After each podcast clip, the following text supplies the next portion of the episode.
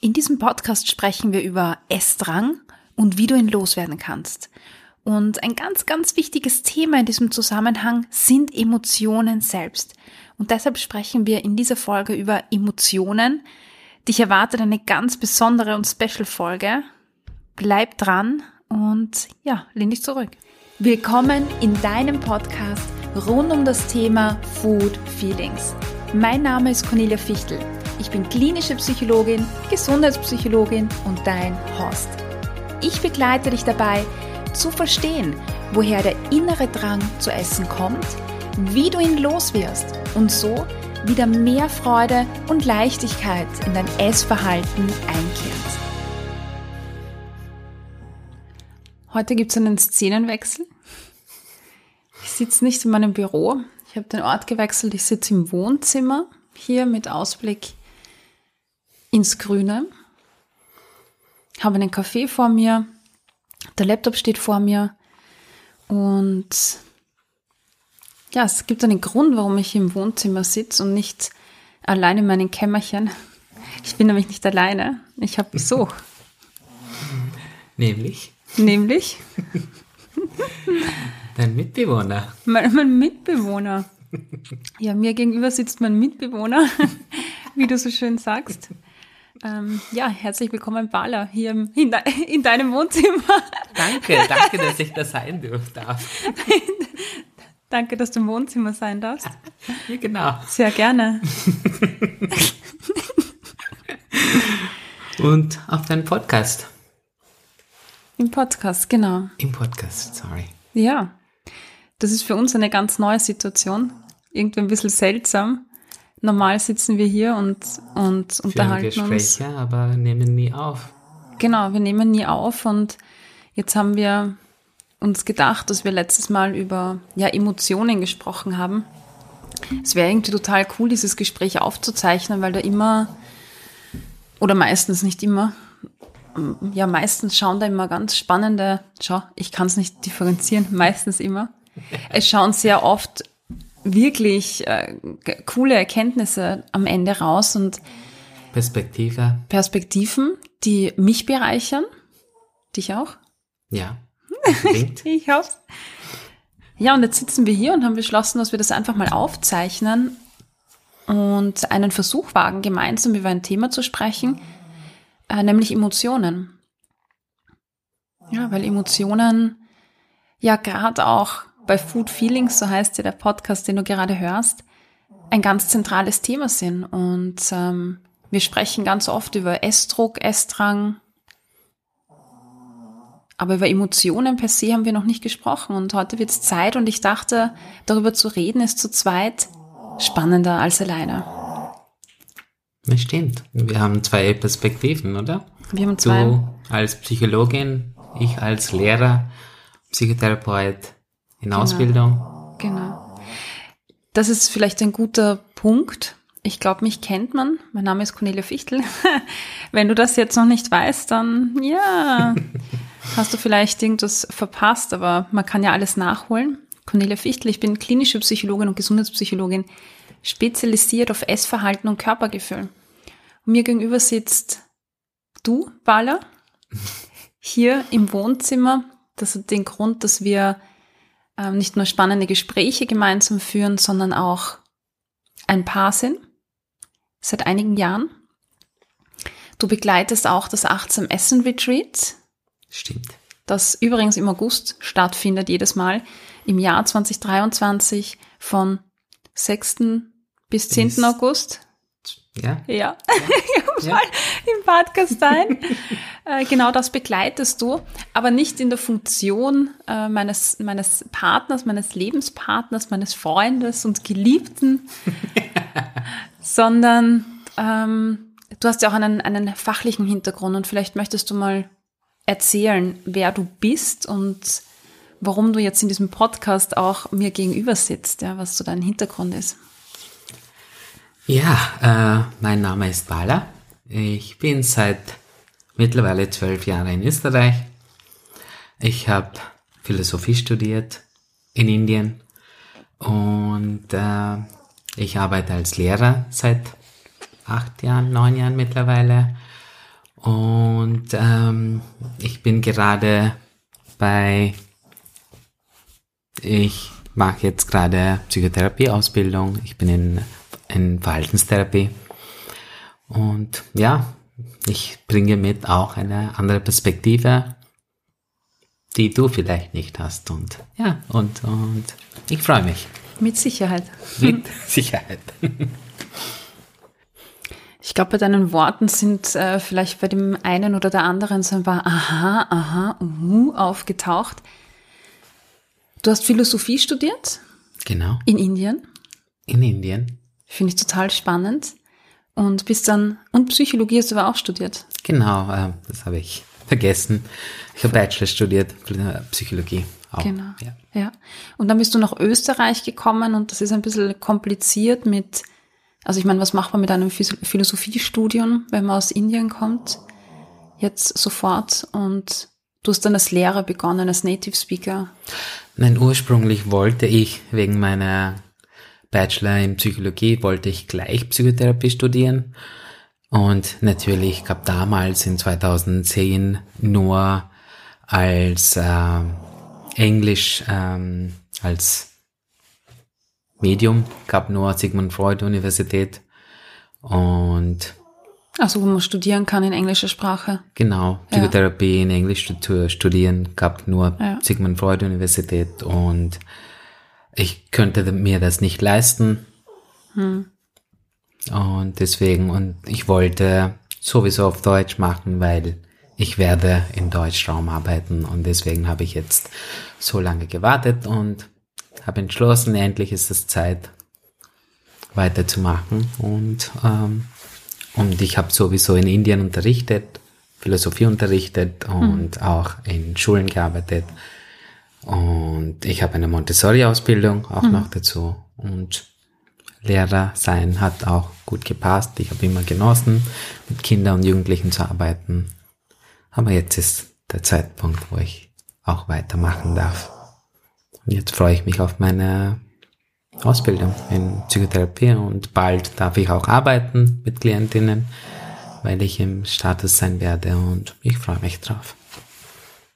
Hm. Ja, ist gar nicht so einfach, gell? Ähm, ein Land zu wechseln und dein Traum war es oder du, dein Wunsch war es ja quasi äh, Psychotherapeut zu werden. Und du hast einige Zeit äh, gewartet und jetzt hast du das Fachspezifikum begonnen vor zwei Jahren. Also bist, vor bist schon Semester, mittendrin, genau. Psychotherapeut. Genau. Psychotherapieausbildung insgesamt vier Jahre und mhm. Fachspezifikum zwei Jahre. Genau. Ja. Das heißt, du arbeitest auch schon in der Praxis. Ähm, ab Herbst geht es dann los mit ähm, eigenen Klienten. Also vielleicht erzähle ich nochmal ähm, kurz, damit man das versteht. Du bist äh, ursprünglich aus Indien und die Sprache, die Landessprache, die allgemeine ist Englisch. Ja, der Archie, der schnarcht schon wieder. Ich, ich meine, die Leute kennen das schon. Er schnarcht jedes Mal hier. Hörst du meinen Podcast nie? Sonst würdest du das wissen, dass er immer schnarcht. Habe ich dich erwischt? Ah, ich höre live. Ich höre live. Du hörst live, ja. Nein, die Landessprache ist äh, Englisch. Amtssprache. Die Amtssprache ist Englisch. Genau. Und deshalb sprichst du Englisch genau. hauptsächlich. Deine ganze Ausbildung hindurch war Englisch. In Indien war genau. Englisch, genau. Und deshalb, ähm, das deshalb glaubt man jetzt, gar nicht, wenn man. Das glaubt man gar nicht, nein. Die sprechen alle Indisch. ja, genau, das höre ich nicht zum ersten Mal. Surprise, surprise. In, in, Indien spricht man nicht Indisch? In Indien spricht man Indisch, nein, das tut man nicht. ja, in Indien spricht man Hindi, aber nicht alle, so wie du schon weißt. Ja, es gibt Sprachen und keine Dialekten in Indien, wo viele glauben, das ist wie, wie in Österreich, oberösterreichischer Dialekt oder steirischer Dialekt, ist das aber nicht so. Sind Sprachen mit eigener Skriptum und so. Aber ja, das ist ein anderes Thema. Genau. Aber so zur Erklärung einfach, warum, warum du manchmal auf Englisch wechselst. Und es ist wieder eine Muttersprache, genau. genau. Und deshalb kommt da immer wieder das Englische durch. Genau. Comfortzone. Okay, alles klar. Dann hätten wir mal das geklärt. Genau. So, es wäre ja spannend, da jetzt mit dir weiterzureden und mehr ja, auf deine Geschichte einzugehen. Vielleicht machen wir das an einer anderen Stelle. Aber wir sitzen ja hier in unserem schönen Wohnzimmer heute, weil wir über Emotionen sprechen wollten gemeinsam. Und wir haben uns für heute mal eine Emotion ausgesucht, die vielleicht sehr gut zu dem aktuellen Thema der Achtsam Essen Akademie passt und vielleicht auch zum Sommer passt. Und das ist Traurigkeit. Und Traurigkeit ist eine Emotion, die wir alle kennen ähm, und gerade ähm, die gerade im Zusammenhang mit ähm, ja dem Körperbild, äh, Body Image sehr häufig aufkommt. Die Traurigkeit über etwas, über den Zustand des Körpers, über ja Träume, die nicht in Erfüllung gehen. Ja, aber auch ähm, ist Traurigkeit eine Emotion, die nicht selten einfach sehr starken Essdruck auslösen kann. Und deshalb freue ich mich heute, mit dir gemeinsam über Traurigkeit ähm, zu reden. Traurigkeit ist ja eigentlich ein Gefühl, das viele als negativ bezeichnen würden. Weil wir teilen Emotionen immer ein, oder in positiv und negativ. Es gibt die negativen Emotionen, da gehört Traurigkeit dazu. Und dann gibt es die positiven Emotionen. Ich weiß nicht, was das ist, Freude und Liebe wahrscheinlich. Ja, ich würde sie eher zwischen angenehm und unangenehme Gefühle oder Emotionen ordnen. Und ich glaube, auch wenn viele Menschen Traurigkeit nicht als negative Emotionen einordnen, glaube ich sehr wohl unangenehm. Ich glaube nicht, dass irgendjemand Traurigkeit angenehm findet. Und ich glaube, ja, hm. viele sehen das als eine unangenehme Emotion, die hm. man nicht gerne hat. Hm. An der Stelle werde ich dich fragen, wie, wie zeigt man Traurigkeit? Wie, wie wird Traurigkeit manifestiert? Wie, wie merkt man, wenn du jemanden siehst, dass jemand traurig ist? Das fragst du mich? Ja. Okay. Kann ich dir das später beantworten? Ja. Okay. Ich würde nämlich gern zuerst auf die, auf die ähm, Kategorien eingehen, die du gerade genannt hast, weil du hast jetzt äh, ich habe äh, begonnen von positiv und negativ. Du hast äh, gesagt angenehm und unangenehm. Ähm, warum glaubst du, ist es, ist es wichtig, ja, aufzupassen, wie man Emotionen einordnet? Weil ähm, wenn man zwischen positiv und äh, negativ unterscheidet, schiebt man die Emotionen automatisch in eine Schublade, mhm. die gut und nicht gut sind. Und negative Emotionen wie man schon sagt, sind nicht gute Emotionen, die schon eine Connotation heißt es auf Englisch, eine Bedeutung haben dahinter, wenn man, wenn etwas negativ ist, behauptet man, dass es nicht gut ist. Mhm. Und wir wissen alle, wie wichtig Traurigkeit ist mhm. im Leben. Total spannend. Da kommt jetzt der Verhaltenstherapeut raus. Ähm, du sprichst über, über, über Bewertungen, die ja ganz viel mit uns machen eigentlich, ne? wie wir eine, eine, eine, eine Sache, eine Emotion sehen, ob, ob, ob gut, schlecht, furchtbar, da macht ja Sprache auch total viel mit uns. Genau. Bestimmt, wie wir Emotionen erleben. Und wenn, wenn wir etwas als negativ bewerten, ja, es ist ja etwas, was wir dann vermeiden wollen oder etwas Negatives, ähm, hat so einen Stempel, was es irgendwie um jeden Preis zu vermeiden gibt. Genau, das wird auch, wie du schon weißt, gesellschaftlich nicht akzeptiert im Sinne von Traurigkeit meinst du? Ja, genau, mhm. weil wie du schon weißt und wie sehr oft werden viele Menschen, wenn sie traurig sind, ziehen sich zurück im Vergleich zu wenn sie glücklich sind. Wenn sie glücklich sind, suchen sie Gesellschaft, Freunde rufen sie Freunde an, machen Termine und wenn man traurig ist, zieht man sich zurück, weil niemand will mit Freunde sein und traurig sein, weil dann ist man ja nicht ertragbar und, und mhm. hat etwas, was, was nicht angenehm ist, das ist negativ. Und wenn du traurig bist, tust du das alleine in dein Wohnzimmer mhm. und du kommst nur raus, wenn du plötzlich glücklich mhm. bist. Und damit ist es schon in der Gesellschaft in eine negative Schublade geschoben. Und ich glaube, bei Psychologinnen und Psychotherapeutinnen ist es wichtig, dass wir richtige Sprache verwenden, zu zeigen, dass ich, ich glaube, es ist ganz wichtig, dass wir Psychologinnen und Psychotherapeutinnen äh, richtige Sprache verwenden, zu zeigen, dass das ähm, Traurigkeit, Ärger, Emotionen, die man nicht so gerne hat, nicht negative Emotionen sind, sondern eher unangenehme Emotionen sind, dass man sie gern, dass man sie haben darf und auch unter Leuten, auch mit Freunden. Es ist gut zu zeigen, wenn du traurig bist. Du brauchst nicht in ein Wohnzimmer äh, sitzen und weinen. Es ist auch okay, wenn deine Freunde wissen, dass du traurig bist und ähm, dass du traurig in Gesellschaft oder ich meine in ähm, mit Leuten, mit deiner Familie traurig bist. Und deswegen ist auch, glaube ich, wir hören immer wieder, wenn wenn jemand äh, mit einer Depression diagnostiziert wird, wird das immer wieder gezeigt. Die Freunde von und Familie ist überrascht. Ich habe nicht gewusst, dass du so leidest, zum Beispiel. Deswegen glaube ich, ist wichtig, dass man nicht zwischen negativ und positiv unterscheidet, sondern angenehm und unangenehm. Mhm. Aber generell, also weil du jetzt gerade gesagt hast, ähm, Psychologen und Psychotherapeuten, aber ähm, allgemein, oder, ist es einfach sehr, sehr wichtig, dass wir aufpassen, wie wir Dinge formulieren. Ich finde das einen spannenden Punkt, den du, den du angesprochen hast äh, mit angenehm und unangenehm, weil angenehm und unangenehm ja andere Bewertungen sind als positiv und negativ. Also das fand ich jetzt einen, einen spannenden ähm, Aspekt, weil negativ will ich vermeiden, das ist sowas wie pfui weg. Und unangenehm ist, ja, ist da, aber ist halt unangenehm.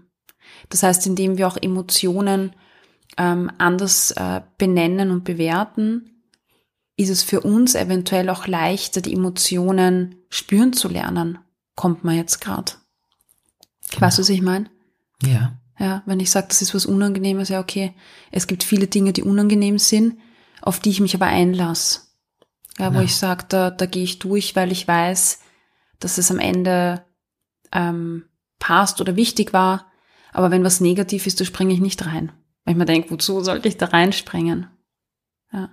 Also auch die, die Offenheit, und das finde ich auch spannend, was du jetzt gesagt hast, weil Offenheit gegenüber Emotionen ist total wichtig, weil sie auch eine Funktion haben. Vielleicht können wir da nachher kurz nochmal drüber reden.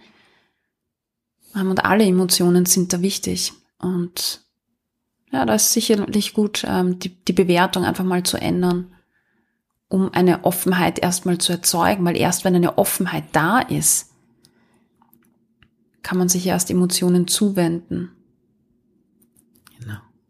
Und Offenheit, es hat auch was mit Angst zu tun, äh, kommt mir irgendwie gerade, weil ich mir denke, wenn etwas negativ ist, dann, dann habe ich vielleicht auch Angst davor, ja, weil, weil es irgendwie im Kopf größer wird und furchtbarer wird. Wenn etwas unangenehm ist, dann baut das vielleicht auch Ängste ab. Ja, dann ist es unangenehm, aber ja. Neutraler betrachten. Das ist neutraler, ja. Ja. Ja. Und unangenehm und angenehm ist eine Beschreibung. Genau. Und das andere ist eine Bewertung. Mehr oder weniger. Wie ja. unangenehm und angenehm, wie, wie, wie, wie sich anfühlt für eine Person. Ja. Und das andere ist äh, gleich eine zwei Schubladen aufmachen ja. und reinschieben, ja. gut und nicht gut. Und Voll, ja. Ja, spannend. Ja. Man lernt immer was dazu, wenn ein Philosoph gegenüber sitzt. ja, super.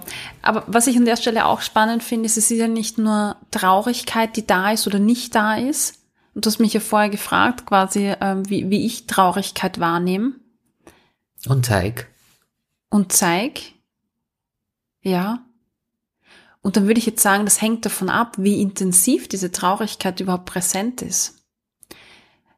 Mm, wir, wir gehen ja oft davon aus, habe ich den Eindruck, dass wir Emotionen auch hier wieder in, in zwei Kategorien einteilen. Also ist, ist vorhanden, ist nicht vorhanden. Ich bin traurig, ich bin nicht traurig. Aber auch Traurigkeit ist nicht einfach da oder nicht da, sondern ein Kontinuum. Ist ein Spektrum. Ein Spektrum. Ja. Und Traurigkeit wäre die, die Emotion quasi, die wir hier beschreiben. Und das Spektrum umfasst ganz viele verschiedene Intensitäten, vielleicht von, weiß ich, Niedergeschlagenheit mhm.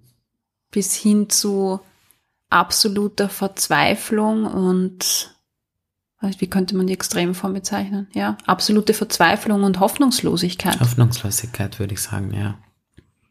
Wie der Jugend heutzutage sagt, lost. Lost. Ja. I'm lost. Genau. Ja. Und ich glaube, das ist nicht, das ist, glaube ich, an der anderen Extreme mhm. auf diesem Spektrum, mhm. wo man keinen Weg raus sieht aus der Traurigkeit. Mhm. Ich finde es total wichtig, Emotionen, also, oder hier Gefühle. Ähm, wir müssen nicht so korrekt sein, oder? Und jetzt die Begriffe so exakt unterscheiden. Also, aber ich, ich finde es total wichtig zu unterscheiden, dass es verschiedene Intensitätsstufen gibt, wie man Traurigkeit wahrnehmen kann, weil ich finde auch das, wenn wir nochmal zurückgehen zu angenehm und unangenehm, finde ich auch die Unterscheidung in Intensitäten, also wie intensiv dieses, diese Emotion spürbar ist, fühlbar ist, ähm, hilfreich, um vielleicht Ängste abzubauen, mhm. ähm, sich anzunähern. Weil wenn ich sage, Traurigkeit ist gleich absolute Verzweiflung und Hoffnungslosigkeit, denke ich mir, uh, da will ich nicht ran. Aber wenn ich mir denke, Traurigkeit kann auch Niedergeschlagenheit sein, dann ja, okay. Also da traue ich mich schon ran. Ja. Also das ist, finde ich, ein ganz wichtiger Aspekt, um sich wieder den Emotionen an sich anzunähern. Noch ein Punkt dazu wäre, ähm, dass wir Emotionen sehr selten ähm, in Isolation spüren. Das heißt, wenn etwas passiert in deinem Leben, es ist nicht so, dass du zwei Tage lang traurig bist. Du bist traurig und gleichzeitig dein Hund macht etwas zu Hause, was lustig ist und dann lachst du dazwischen. Mhm. Das heißt nicht, dass du nicht traurig bist oder du siehst etwas, was äh, ein Lächeln zaubert, auch wenn du gerade traurig bist, weil etwas passiert ist. Auch diese Mischung, dass das Traurigsein heißt nicht, dass man für eine Stunde oder für 20 Minuten lang ohne Pause traurig ist und weint oder was auch immer, sondern mhm. man ist traurig, man kommt raus, man geht wieder rein. Das, das ist, ich habe das sehr selten erlebt, wie meine Mutter damals gestorben ist, weil ich habe eineinhalb Stunden, eineinhalb Tage von Österreich nach Indien äh, gereist und dazwischen gab viele Emotionen. Ich war mhm. traurig, und dann war ich müde und dann war, habe ich was gesehen auf der Flughafen, habe ich voll rausgekommen aus der Traurigkeit, habe voll äh, äh, gezwitscht, gelacht auch. Hm. Und das auch zu, zu, zu wahrnehmen, dass, dass man nicht, Traurigkeit heißt nicht, dass man in diese eine Emotion, eine Gefühl dauernd ist, sondern dass man reingeht, rauskommt und ja. Hm. So wellenartig beschreibe ich das gerne. Ja. Also, dass es ähm, eine Emotion quasi in, in Wellen kommt und geht. Genau, wo auch ja. andere Gefühle dazukommen, ja. Emotionen ja. dazukommen und. Ja, ja. Ja, es ist ein total wichtiger Punkt. Ähm, es ist gut, dass du das ansprichst, weil gerade bei Traurigkeit, ich glaube, das ist so eine Emotion, die die wird entsprechend bewertet. Das sind äh, gewisse Bilder damit verbunden. Unter anderem so Bilder wie, wenn ich das aufmache, wer weiß, was dann passiert. Das ist was, was ich in der Praxis total höre. Also total oft höre, wollte ich jetzt sagen. Das heißt, da existiert so ein Bild in unserer Vorstellung, dass es da so eine Kiste gibt und in dieser Kiste sind all meine Erfahrungen drinnen und Erlebnisse in meinem Leben. Und ganz unten sind irgendwie die, die furchtbaren Situationen, die traurigen Momente, die Schmerzmomente. Und oben drüber ist dann irgendwie so der Rest. Und wenn ich mal beginne, da herumzukramen, dann kommt äh, also nicht die Traurigkeit raus und hüllt einen ein und ähm, so dieses, da mache ich was auf und wer weiß, was dann passiert. Also mhm. auch so diese Erwartungshaltung, wenn ich einmal in die Traurigkeit, wenn die mal da ist vielleicht, oder der Schmerz vielleicht, dann geht das nie wieder weg, dann hüllt mich das ein. Ich meine, das macht ja totale Angst, das ist total verständlich, oder? Schutzmechanismus. Ja, ich meine, wenn ich, wenn ich so eine Vorstellung habe von, ich wende mich meiner Traurigkeit zu, logisch, dass ich mich dann dem nicht zuwenden möchte, oder? Ich meine, das ist ein total schreckliches Bild. Ja, unangenehm. Noch Ja. einmal, wir, wir sind wired, unangenehme Situationen zu vermeiden. Hm. Und ich glaube, diese Angst kommt von unangenehme Situationen vermeiden. Eine Verhaltenstherapeut würde sagen, Unlustvermeidung. Und Lustvermeidung, Genau. was heißt das? Ähm, Situationen, wo du, wo, wo es dir keine Freude bere- bereitet, einfach ähm, von der Mechanismus her sind wir mehr oder weniger, ich weiß nicht das richtige Wort auf Deutsch, wired, die Situationen und Emotionen zu vermeiden und Lust vermeiden, mehr oder weniger. Und viele Schutzmechanismen entwickeln sich drauf, dass man Unlust vermeidet und Situationen nicht reinkommt, Emotionen nicht reinlässt, weil sie unangenehm sind und nicht, ja, lustig sind für einen. Also so diese, diese Abwendung, wenn, wenn, wenn das Thema zum Beispiel Schmerz oder Traurigkeit aufkommt, ähm, schnell weg dort. Also schnell ablenken, schnell mit was anderem beschäftigen, Genau. schnell weg davon. Flucht quasi. Flucht, ja. Ja. Mhm. Weil wir einfach im Kopf haben, wieder unsere Bewertungen, die Stempel, aber auch weil wir glauben, dass wenn wir mal da irgendwas öffnen, dass uns das einhüllt und dass es dann vielleicht nicht ertragbar ist. Genau. Ja. Auch eine Sache, die wir, die wir lernen im Leben, oder? Also würde man in der Verhaltenstherapie würde man ja sagen, das ist ein erlerntes Verhalten, oder? Genau, das, das Ganze hängt ja an, dass man das Verhalten gelernt ist und dass man auch das ändern kann. Das ist das Gute dran. Das ist das Gute, wieso ich auch Verhaltenstherapie gewählt habe, dass man, dass, dass, dass es nicht gegeben ist, dass man sich ähm, Emotionen und wie man mit Situationen umgeht, alles neu lernen kann. Verhalten neu lernen kann. Also jetzt interessant, mal drüber zu sprechen, wie lernt man denn diese Unlustvermeidung? Wie lernt man denn eigentlich von so unangenehmen Emotionen ja wegzugehen? Weil die haben wir ja alle im Leben, oder? Ich meine, es gibt ja kaum, ich glaube, glaub, ich habe einen einzigen Menschen in meinem Leben kennengelernt, der, der noch nie Schmerzmomente in seinem Leben erlebt hat. Warum auch immer, nicht so relevant jetzt. Aber ähm, ansonsten erleben wir das ja ständig. Das heißt, irgendwo im Leben muss es ja einen Punkt geben, wo ich in so einem Schmerzmoment war oder in einer traurigen Situation und wahrscheinlich ähm, überfordert war, weil ich nicht gewusst habe, wie, wie soll ich damit umgehen, wie kann ich damit umgehen. Ja, und häufig beginnt das schon in der Kindheit, dass wir eventuell in der Kindheit schon nicht lernen, wie kann ich denn mit bestimmten Emotionen ja umgehen? Wie gehe ich mit Traurigkeit um? Manche werden nicht in den Arm genommen oder getröstet oder nicht gefragt, sondern da gibt's ja schon oft in der Kindheit äh, quasi Glaubenssätze, die man hört, so wie ein, ein Junge weint nicht oder hör auf zum Weinen. Das hatte ich gerade unlängst gehört, auch in einem Klientengespräch, wo wo dann ganz viel Ärger zu Hause war, wenn das Kind geweint hat zum Beispiel. Und das prägt einen ja, oder? Ich meine, da, da lernen wir, okay, diese Emotionen, die darf ich nicht zeigen. Und so kann, kann das beginnen, muss nicht, aber kann beginnen, dass man lernt, einfach unangenehme Situationen zu vermeiden. Wir werden von der Gesellschaft ähm, konditioniert. Was erlaubt ist, was nicht erlaubt mhm. ist, was angemessen ist, was nicht angemessen mhm. ist. Und Traurigkeit leider fällt sehr oft auf der Seite, wo es nicht erlaubt ist, wo man nicht zeigen darf, wo das tut man nicht, äh, wenn mehrere Leute da sind, weil dann bringt die Stimmung runter, sehr oft. Deswegen. Ah, das hast du vorher schon gesagt. Das finde ich ganz spannend, weil es sind ja auch Glaubenssätze, die wir lernen, oder? Genau. Ähm, andere nicht belasten dürfen. Genau. Da ziehe ich andere hinunter, wenn ich Emotionen zeige, wenn ich Traurigkeit zeige.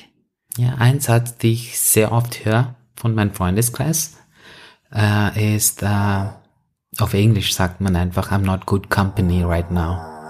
I'm good company. Äh, I'm, I'm not, not, good, good company, company, right now. Ich so. bin gerade keine gute gute Gesellschaft. Genau. Auf und Deutsch. Sowas wie sehen wir uns nicht, weil ich genau. bin nicht, nicht in der richtigen Stimmung, um, um dir was bieten zu können, quasi. Genau, das hat mich sehr oft, sehr mhm. mich traurig gemacht, weil ähm, wir haben so eine enge Beziehung. Ich mhm. rede jetzt von einem Freund von mir und äh, wir sind schon die letzten zehn Jahre durch viele Emotionen durchgegangen.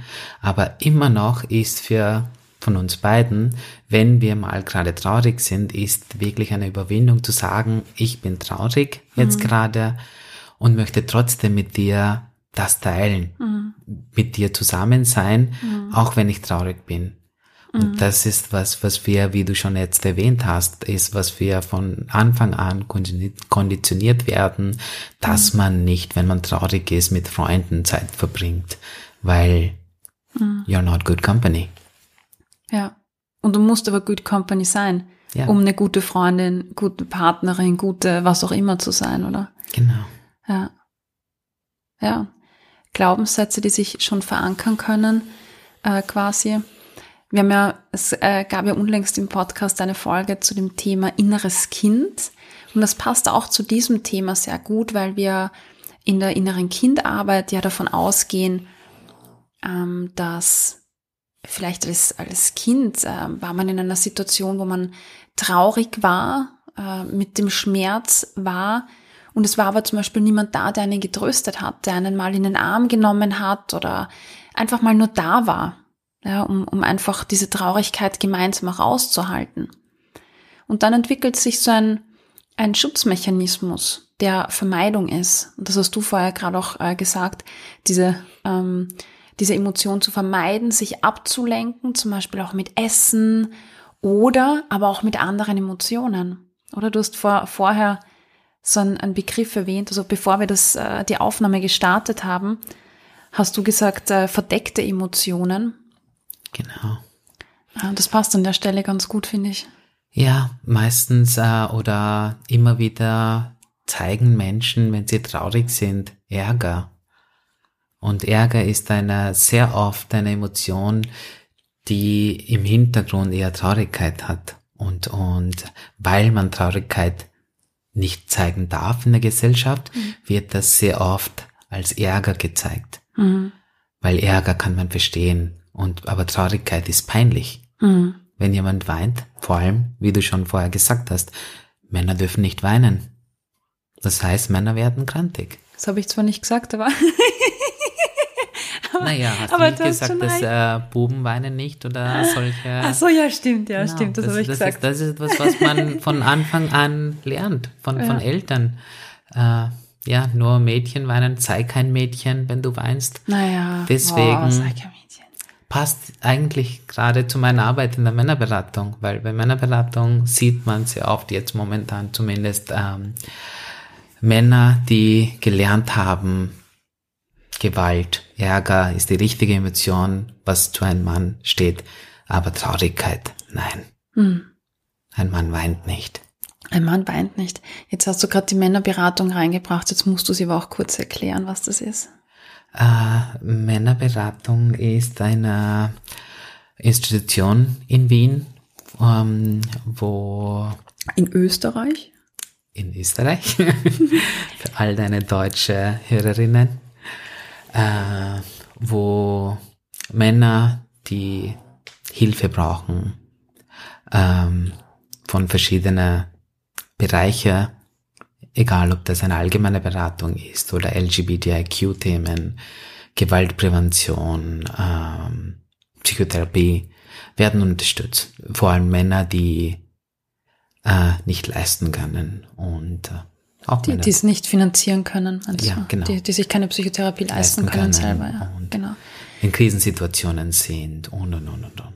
Ja, und da triffst du viele, viele Männer, die, die einfach äh, mit Ärger reagieren, wenn eigentlich eine Verletzung da war. Also die nicht mit Traurigkeit umgehen können, die nicht gelernt haben, dass ein Mann auch traurig sein darf.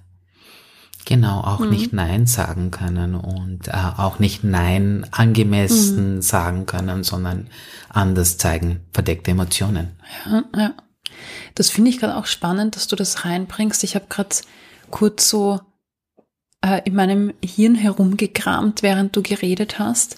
Und tatsächlich sieht man ja oft ähm, Frauen in Filmen weinen und die Männer halt nicht. Das sind die, die die Frauen trösten. Und dann gibt's die Frauen, die dann sagen, ach, ich muss stark sein, ich muss da durch, ich muss für andere stark sein. Also nicht weinen hat was mit Stärke zu tun, sehr häufig, oder nicht traurig zu sein, hat was mit Stärke zu, also wir assoziieren es mit Stärke. Genau. Und im Gegenteil dann dieses Weinen, dieses Spüren mit Schwäche. Genau. Ja. Und sehr oft wird das auch in Situationen, wo in Familien zum Beispiel, wie du, glaube ich, schon weißt, wird immer wieder gesagt, ich muss jetzt stark für meine Mutter sein, ich muss mhm. jetzt stark für meine Familie sein und mhm. ich muss durch, ich darf keine Emotionen zeigen und dass das bedeutet eigentlich, dass eine andere Person weinen darf oder traurig sein darf, aber ich nicht. Genau. Ich darf das nicht zulassen, auch wenn ich traurig bin. Das heißt, wir gehen davon aus, dass Stärke eben damit zu tun hat, keine Emotionen zu zeigen. Aber ich finde das spannend, weil ich finde es genau umgekehrt eigentlich. Also ich finde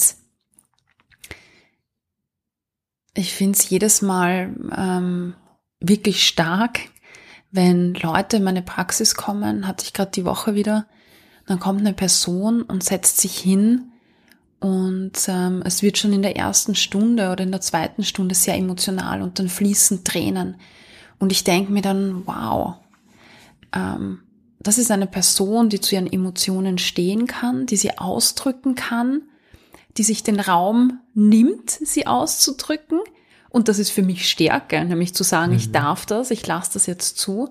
Und für mich ist es als Person, die daneben sitzt, oder, die, oder begleitet, ich sage jetzt mal so, auch ein Zeichen von Vertrauen. Also ich, mhm. ich finde das einen irrsinnigen Vertrauensbeweis, auch wenn eine, eine Person Emotionen zeigt.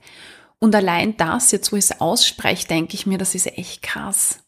Weil wenn es ein Vertrauensbeweis ist, dann zeigt es ja schon, wie selten das ist. Also eigentlich soll es normal sein, oder? Dass eine Person genau. lacht, genauso wie schreit oder mal weint. Also es, ja, genau das ist das, ne? Kinder ja. Ja. sind ganz natürlich. Sie, sie schauen nicht, ob sie jetzt alleine sind, wenn sie weinen oder wenn sie etwas wegschmeißen in einer Kindergartengruppe zum Beispiel, machen sie nicht, wenn sie in einer Ecke alleine sind, sondern in einer Gruppe, wenn sie mhm. nicht etwas kriegen, was sie nicht wollen. Mhm. Aber wir, wie wir erwachsen werden, wird uns dann mhm. vermittelt, dass es nicht angemessene Verhalten ist und deswegen mhm. muss man oder machen wir sehr oft, hm. dass wir ja. nur mit Menschen, die uns nahestehen hm. oder in deiner ja. Fall äh, ein Psychotherapeut, die man sich, hm. äh, ja, wo man sich sicher fühlt, dass man Emotionen zeigt und nicht dafür äh, verurteilt wird. Hm. Hm. Ja.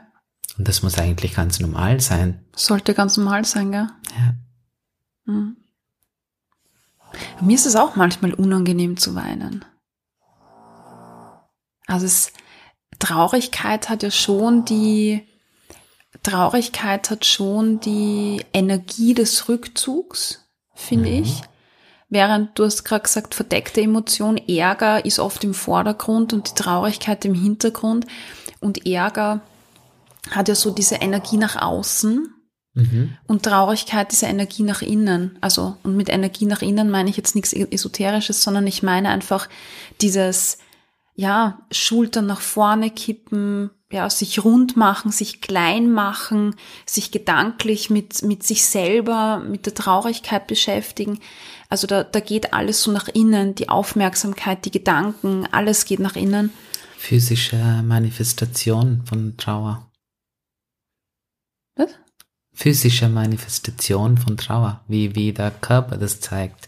Ach das so, alles ja. zumachen, dieses Zumachen, ja, Dieser genau. Schutzmechanismus, dieser Ja, ja. nach innen gehen, was ihn ja, ich möchte auch auf dieser Stelle klarstellen, es heißt nicht, es ist nicht falsch, wenn man dafür entscheidet, sich zurückzuziehen, Mhm. dass man mit dieser Emotion zurechtkommt. Das ist, das ist ein wichtiger Teil Mhm. von Traurigkeit. Ich meine nicht damit, dass man auch mit in, in Gesellschaft traurig sein kann, meine ich nicht, dass man alleine nicht sei, traurig sein darf, Mhm. sondern dass man, wenn man die Bedürfnis hat, mit jemandem zu reden, nach diesem Bedürfnis geht und, Mhm. und die, der Mut oder sagt, okay, ich habe mich jetzt zurückgezogen, ich war jetzt traurig, aber ich brauche jemanden jetzt zu reden. Mhm. Und ich darf das, ich darf traurig sein mit meinen Freundinnen und sagen, mir geht's nicht gut. Mhm. Ich habe drüber jetzt gedacht, zwei Stunden war ich bei mir alleine zu Hause, das tut mir nicht gut. Ich will jetzt traurig in Gesellschaft sein, ich will jammern, ich will einfach sagen, mir geht's nicht gut. Ja. Ja, ist ein wichtiger Punkt. Also da, da kommt mir gerade so einfach diese, nochmal diese Betonung, ich kann, ich kann nach innen gehen, ich kann mich zurückziehen, ja, und ich kann aber genauso ein paar Stunden später sagen, so jetzt gehe ich hinaus und ich, ich teile das, ich, ich bringe auch, ähm, ja, ich bring, bring die Traurigkeit ähm, ins Gespräch mit Freunden rein oder ich kann dann auch mal lachen, obwohl ich traurig bin. Ja. Ja, das tut ja auch gut, ist auch ein Coping-Mechanismus. Also beides darf da sein. Das finde ich auch immer, immer, also finde ich auch wichtig zu sagen, dass ähm, nur wenn man sich zurückzieht und isoliert, heißt das nicht, dass es schlecht ist. Genau. Ja, und manchmal, manchmal braucht's das. Aber wahrscheinlich wird's ungut, wenn man immer in die Vermeidung geht, gell? oder wenn man immer in diesen Rückzug geht und dann nicht rauskommt. Also so immer die Balance, denke ich mir. Ich würde sogar so weit gehen und sagen, dass es einen einfacher macht, äh, mit diesen Emotionen zu umgehen, wenn man nach dieser Phase von Zurückziehen auch ähm, Hilfe von außen holt. Und Hilfe heißt nicht jetzt irgendwo in einer Psychotherapiesitzung zu sitzen und mit einem Psychotherapeut zu reden, sondern einfach ein, ein Familienmitglied anzurufen und sagen, äh, ich bin traurig, weil heute das und das passiert. Oder mit dem Partner oder auch sogar mit Kindern, weil Kinder dürfen auch äh, erfahren, dass die Mama und Papa auch manchmal traurig sind, dass es ihnen auch nicht gut geht. Es wird auch sehr oft in der Gesellschaft ähm, vermittelt, Eltern sind, äh, müssen immer gut drauf sein, dürfen keine Emotionen zeigen, außer uns geht's gut als Familie. Nein, manchmal geht uns nicht gut als Familie. Ja, das bringt uns zu dem zurück, wo wir gerade waren, gell? wo wir gesagt haben, wir lernen das schon in der Kindheit eigentlich. Und um da wieder zurückzukommen, das heißt, Kinder dürfen bei den Erwachsenen noch sehen, ah, die sind auch traurig. Und so kann ich dann noch lernen, ähm, als Kind das zu benennen, aha, traurig, aha, das darf sein, aha, ich kann damit umgehen. Ja. Und es gibt, es gibt ähm, Kinder, die das halt nicht so gelernt haben. Ja. Äh, Da gibt's die, die Hilde Bruch, die hat, ähm, die hat ähm, Ess- oder, oder Gewicht in Zusammenhang äh, mit Essverhalten und diesen, diesen ähm, Verhaltensweisen der Eltern untersucht. Und das Spannende ist, da kam raus, dass Eltern, die nicht ähm, eingehen auf die Emotionen, also die nicht eingehen auf die Traurigkeit zum Beispiel, sondern die immer kommen und das Kind äh, mit Essen trösten, da lernen die Kinder gar nicht mit die Emotionen zu differenzieren. Also für die sind alle Emotionen gleich, weil wir im Grunde genommen wenn man es physisch ausdrückt, sind Emotionen Spannungszustände im Körper. Es passiert im, im Endeffekt ähm, unterm Strich immer das Gleiche. Der Körper geht in die Aktivierung, das Stresssystem wird aktiviert, es ist anstrengend, es braucht Energie. Ähm, und das Kind lernt dann nicht, verschiedene Emotionen zu unterscheiden oder Gefühle zu unterscheiden. Und wenn ich nicht viel unterscheiden kann, dann gibt es auch immer nur eine Strategie, wie ich damit umgehe, schlussendlich. Und in diesen Experimenten ging es eben um, um Essen. Und die Kinder, egal ob sie jetzt wütend oder traurig oder sonst was waren, haben immer gegessen, um mit dieser Emotion umzugehen. Das heißt, auch im Zusammenhang mit dem, ja, mit dem Essverhalten kann das, glaube ich, wichtig sein zu verstehen, okay, Ähm, wo kommt das her? Vielleicht habe ich jetzt als Kind gar nicht gelernt, ja, umzugehen mit äh, Emotionen, nicht gelernt zu differenzieren oder nicht gelernt, was bei welcher Emotion vielleicht ähm, spannend wäre. Und da hast du jetzt gerade gesagt, ähm, du, du als Pädagoge hast ja, äh, arbeitest schon seit Ewigkeiten mit, mit Kindern und mit Jugendlichen ähm, auch.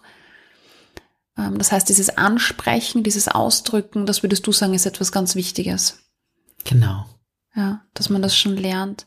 Und ich finde, ich finde das nicht nur bei Kindern und Jugendlichen oder wenn sie heranwachsen, sondern das kann man ja jetzt auch noch lernen, oder? Also Menschen, die nicht gelernt haben, äh, mit, mit, mit Traurigkeit umzugehen, die können jetzt lernen, das auszudrücken. Ja, nimm dir einen Zettel, äh, Stift und Papier, schreibe mal alles auf, was dir im Kopf herumgeht oder beginn mit äh, mal für dich selber Dinge vielleicht zu benennen oder und einzuordnen. Also man kann lernen, diese Emotion auch auszudrücken. Aber weißt du, was ich jetzt spannend finde, weil, weil du das vorher reingebracht hast? Ähm, wenn jetzt Ärger vielleicht im Vordergrund steht und die Traurigkeit im Hintergrund, dann, dann ist das ja bei Personen der Ärger im Vordergrund. Und ich, wenn ich dich dann fragen würde, wie fühlst du dich? Wenn du es überhaupt beantworten könntest, dann würdest du herumschreien oder wärst du wütend und grantig, ja, und, und würdest sagen, ja, die hat das und das und das und das, ähm, oder keine Ahnung. Aber woher weiß ich dann, dass die Traurigkeit im Hintergrund liegt? Wie komme ich denn auf das jetzt wieder? Was macht dich ähm, so grantig? Wäre die Frage, was, was man, glaube ich, äh, einen zum Nachdenken bringt. Mhm. Wieso bin ich ja. jetzt gerade grantig? Nicht ja. nur, weil jemand etwas gemacht hat, mhm. weil sehr oft die Ärger eh, sind, wie du sagst, der hat das gemacht oder weiß nicht, auf der Straße hat jemand ja, äh, mich nicht begrüßt und ich war sehr freundlich und was auch immer. Und dann, wenn du dann weiter forscht, die sogenannte sokratische Dialog führst, kommst du dann irgendwann drauf, dass viel, viel dahinter steckt, was anderes als nur dieser Ärger, was man zeigt. Ja. Jetzt, jetzt musst du es erklären, was der sokratische Dialog ist. Ganz kurz, simpel, simpel, simpel. Äh, das ist einfach eine Gesprächsart, wo man äh, eine Person Fragen stellt, äh, wichtige Fragen natürlich stellt, um herauszufinden oder eine Person fördert, nachzudenken. Also sich immer wieder fragen, genau. warum und was macht das und ist das wirklich genau. so? Genau. Also was bedeutet das? Einfach mhm. eine Person Fragen stellen, als wärst du mhm. diese Person zum ersten Mal oder die, die Sachen, was diese Person dir erklärt, dass du sie jetzt nicht mit deinem Wertesystem annimmst und automatisch glaubst zu verstehen, sondern du fragst diese Person, was bedeutet das? Was, was heißt das? Was heißt, äh, ich bin traurig für dich zum Beispiel? Ja. Also du würdest mich jetzt fragen, was macht dich wütend? Oder was, so. Genau, und dann würdest und dann du würde ich sagen, ähm, ja, sie hat was Dummes zu mir gesagt. Und wieso macht es dich krantig? Diese ah ja, genau. Aussage. Warum macht mich das krantig, diese Aussage? Weil es mir das Gefühl gibt, dass ich nicht wichtig bin. Oder dass ich was falsch gemacht habe. Ist es wichtig für dich, nicht Fehler zu machen? Ja, könnte ich jetzt sagen. Weil wenn ich Fehler mache, dann bin ich nicht richtig. Und genau. jetzt wären wir bei der Traurigkeit. Genau. Weil an der Oberfläche ich ärgere ich mich, dass mich die Person kritisiert hat. Aber im Hintergrund Aber eigentlich, genau. Eigentlich ähm, ist meine Angst nicht richtig zu sein. Nicht richtig zu sein, oh, das ist, oh, ja. Das geht in die Traurigkeit, in die genau. Verzweiflung, in die Hoffnungslosigkeit, in die mhm. Grundannahmen ja. von sich selbst, ja. die eigentlich die Traurigkeit im ja. Ärger zeigen. Ja. Also hinterfragen, gell? Also nicht sagen, ich bin traurig und juhu. Also ich meine, ich muss sagen, ich, wir lernen ja also auch in der Akademie oder hier in einem Podcast sage ich immer, ja, jetzt lernen wir mal, welche Emotionen es gibt und sie wahrzunehmen. Und dann sagt eine Person, yay, jetzt weiß ich, ich bin jetzt traurig.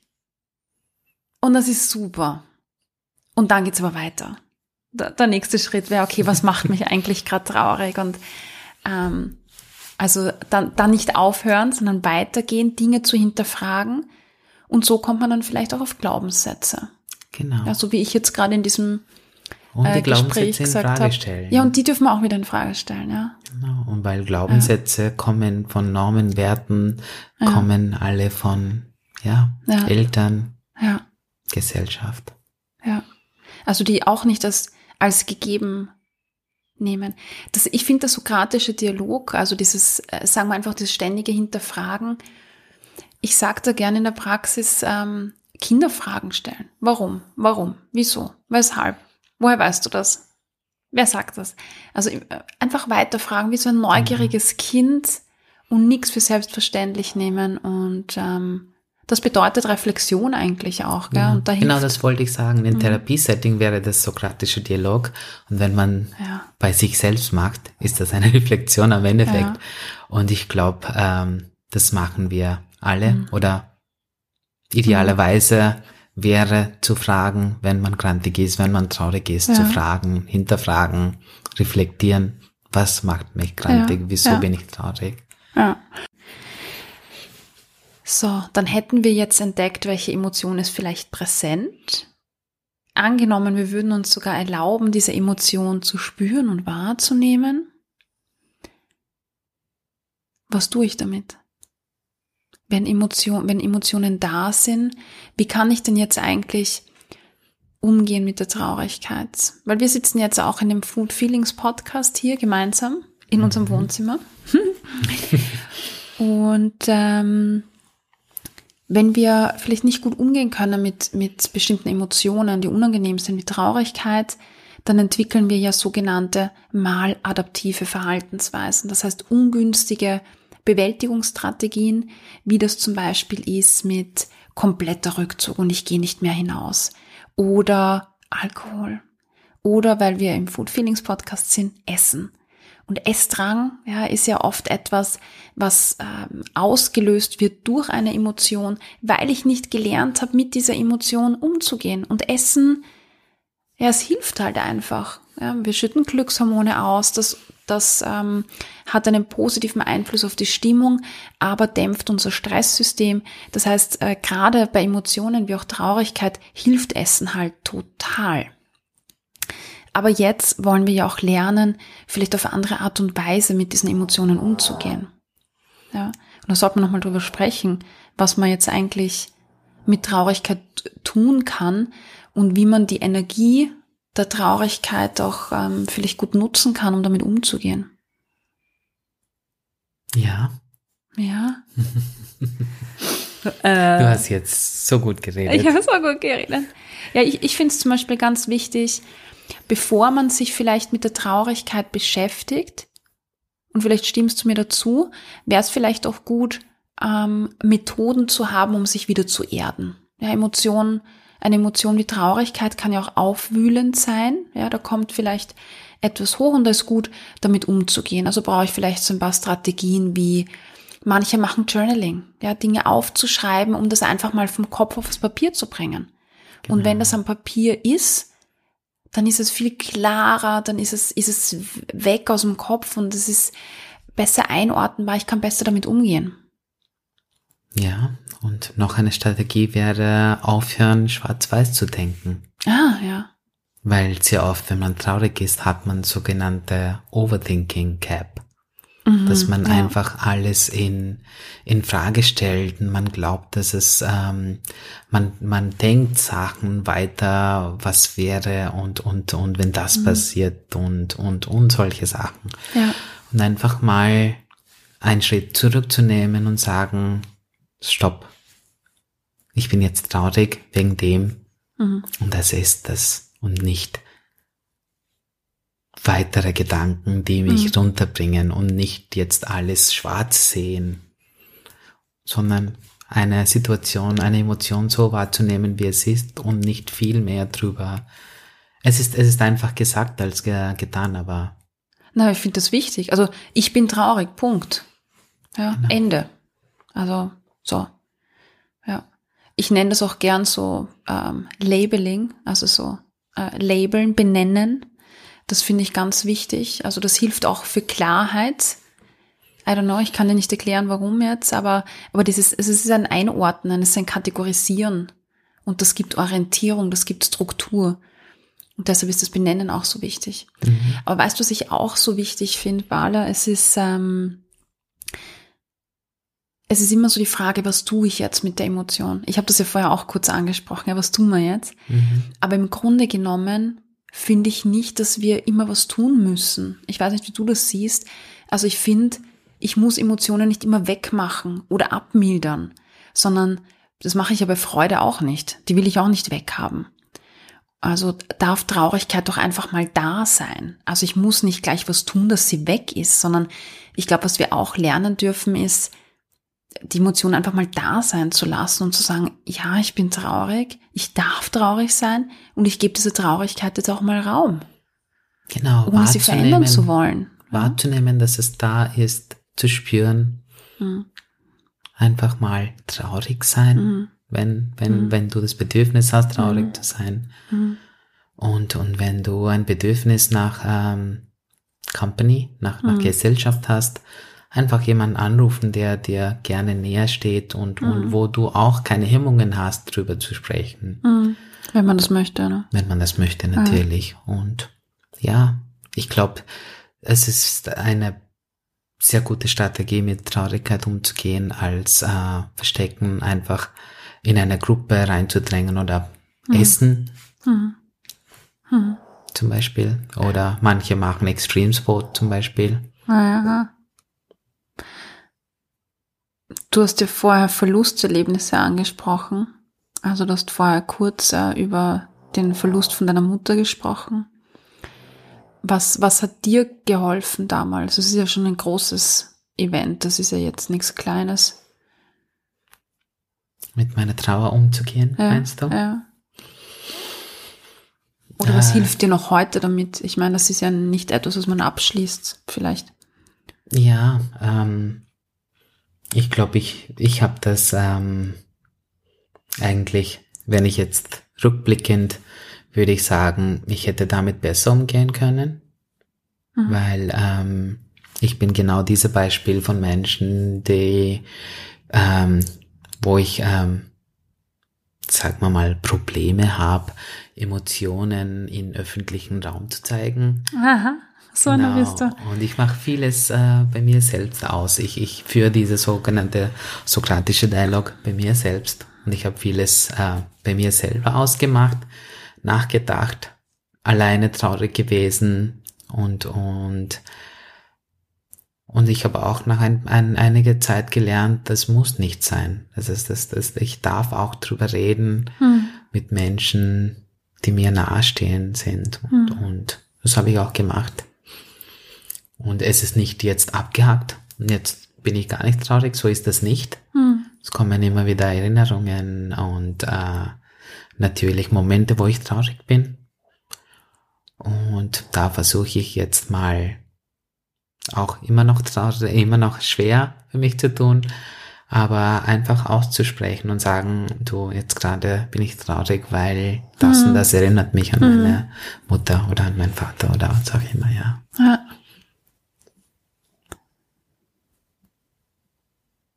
Ist ein Prozess auch, gell? Ja, ist es. Und, und deswegen auch diese Stigmata, was, was wir immer wieder haben, dass, dass man nur für eine, es gibt gesellschaftlich definierte Zeitraumen, wo, wie lang man traurig sein darf, wenn ein Tod passiert oder wenn eine Situation oder wenn man, wie lang man hm. depressiv sein darf, wenn etwas passiert oder weinen darf sind alle, wir sind keine Roboter, wir haben keine Zeitraum und dann schaltet man einen Knopf mhm. und dann ist das alles weg mhm. und dann muss man plötzlich mhm. glücklich sein und, und so ist das nicht. Mhm. Das auch zu lernen ist ein wichtiger ja. Teil von ja. traurig sein. Also jetzt müssen wir natürlich unterscheiden. Ne? Wir reden jetzt über, über die Arbeit mit Emotionen, mit Gefühlen was wir jetzt natürlich nicht angesprochen haben, ist, wenn das Ganze pathologisch wird, also wenn es auch zu einer also, ähm, In der Psychologie sprechen wir von Störung, das gibt es natürlich auch. Ähm, wenn die Traurigkeit ganz viel Raum einnimmt oder Leere viel Raum einnimmt, wie das vielleicht bei Depressionen der Fall ist. Über das reden wir jetzt nicht. Nein. Das ist jetzt nicht das Thema. Ähm, wenn man natürlich das Gefühl hat, dass die Traurigkeit oder so eine Leere oder eine Hoffnungslosigkeit ja vielleicht lange, lange Zeit da ist und das Leben nicht mehr ähm, handelbar ist, man nicht arbeiten kann, keine Energie mehr hat, dann ist es, glaube ich, an der Stelle gut zu sagen, es ist Genau, mal wichtig, das wohin zu gehen. Punkt, Geht genau. zu einer Psychologin, zu einer Psychotherapeutin oder ähm, su- such dir einfach mal Hilfe, ja, geh wohin, schau mal, lass dich beraten. Von Genau. allgemeinen Emotionen. Das müssen wir abgrenzen, genau, das Genau. ist ganz wichtig, gerade auch bei Trauer. Ja, also weiß ich, ich möchte ähm, äh, vielleicht auch noch mal kurz zum Ende auf die auf die Podcast-Folge zum Thema inneres Kind gehen. Da gab es die Podcast-Folge Mein inneres Kind will essen. Und ich beschäftige mich ja seit einiger Zeit jetzt mit dieser ähm, inneren Kindarbeit. Und da arbeiten, da, da, da arbeiten wir mit, mit äh, Vorstellung, mit Imagination. Und das ist eine, eine, eine heilsame, heilsame, heilsam ist ein blödes Wort, eine heilsame Kraft hat das für mich persönlich, die Vorstellungskraft, nämlich genau dann noch, wenn es darum geht, mit Emotionen umzugehen.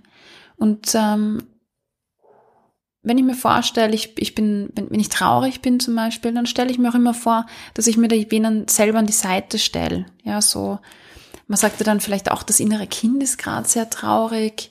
Und dann kann man sich vorstellen, dass, dass man diesem inneren Kind einfach wen auf die Seite stellt. Ähm, ich habe das in der letzten Folge erwähnt, ich, ich stelle mir dann immer vor, dass dieses innere Kind zum Armen, weißt du? Mhm. Also in dieser Traurigkeit, ähm, da, da habe ich dann oft das Bild, so ein, ein, ein Kind, das in der Ecke zusammengekauert ist, alleine. Und äh, ich stelle mir dann vor, dass da wer hingeht, das Kind umarmt, also die Erwachsene quasi, die erwachsene Cornelia geht dann dahin und umarmt die kleine Cornelia. Und das finde ich persönlich sehr beruhigend und sehr unterstützend, vor allem weil es von mir kommt, von, von innen, drinnen. Und ich mich da auch selber stärken kann, zusätzlich zu dem, dass es tolle Menschen im Leben gibt, mit denen ich auch reden kann oder ähm, Psychotherapie oder psychologische Therapie. Ja, also Imagination oder ja, der Ansatz des inneren Kindes finde ich auch etwas ganz, ganz Spannendes. Aber auch Bewegung, zum Beispiel hinauszugehen, den Kopf mal zu clearen, in die Natur zu gehen, die hat auch, finde ich, eine total beruhigende Tiere zum. Beispiel. Tiere streicheln. Genau. Ja. Wow. Das war eine umfassende Folge. Wie geht's dir jetzt? Gut. Jetzt, ja, ich habe ähm, nicht erwartet, dass wir eigentlich so tief hineinzoomen. Aber ich bin froh, dass wir, es ist eigentlich genauso ein Gespräch, wie wir normalerweise im Auto führen oder zu Hause führen. Ja. Und das, das ist spannend, weil Jetzt denken sich alle, oh mein Gott, was machen die? ja, wir machen so einen Schatz. unsere Autofahrten werden nie langweilig und unsere Brunches werden nie langweilig. Und, äh, Aber ja. es ist nicht immer zu deep und heavy. Nein, wir sind auch blöd, sehr oft blöd, aber ja. Hey. Nein. Nein, ich find's find's cool, find's total spannend. Und weißt du, was ich mir gedacht habe, ähm, jetzt gerade, als du gesagt hast, du hättest nicht gedacht, dass es so ähm, deep wird quasi. Es gibt so viele Themen, über die wir jetzt nicht geredet haben. Und mir war Stimmt, nicht ja. bewusst, weißt du, was man da alles aufmachen kann und worüber man da überall reden kann. Also es ist so ein großes Thema, gell? Weil wir haben über Erziehung gesprochen, über, über Glaubenssätze, über Bewertungen. Wir haben über, über Strategien gesprochen, wie man damit umgehen kann und ob man damit umgehen muss. Wir haben über, wir haben über Erziehungsstile gesprochen, über Männer, über Frauen, über, also da kommt so viel mit rein, finde ich. Werte, Normen, Werte, Normen. Also das Thema ist ja unglaublich groß. Ressourcen aufbauen haben wir auch geredet am Ende dann. Also, also das Thema ist riesen, riesengroß. Aber ich finde es total cool und ich freue mich schon auf, auf die nächste Folge. Machen wir das nochmal, oder? Genau, es war Super. so spannend. Ich, ich finde es ich find's spannend. Ich habe auch für mich einiges mitgenommen von dem, was du gesagt hast. Also vielen, vielen Dank auch dafür und ähm, danke auch fürs Teilen Danke deiner, deiner Geschichte. Also ich finde, ich meine, wir sitzen da jetzt mit den Hunden im Wohnzimmer, aber ich meine, da hören ein paar tausend Leute zu. das, ähm, danke, dass du auch mit mir hier sitzt und sprichst. Danke, dass ich da sein darf. Ja. Drück mal auf Stopp, oder? Ja. Ich hoffe, du konntest dir heute wieder einige Inputs mitnehmen, mit denen du an deinen Food Feelings arbeiten kannst. Gib mir Feedback auf Apple Podcast oder Spotify und verrate mir, was dir besonders geholfen hat. Außerdem kannst du dich mit mir auf Instagram vernetzen unter Cornelia Fichtel. Alle Links findest du in den Show Notes.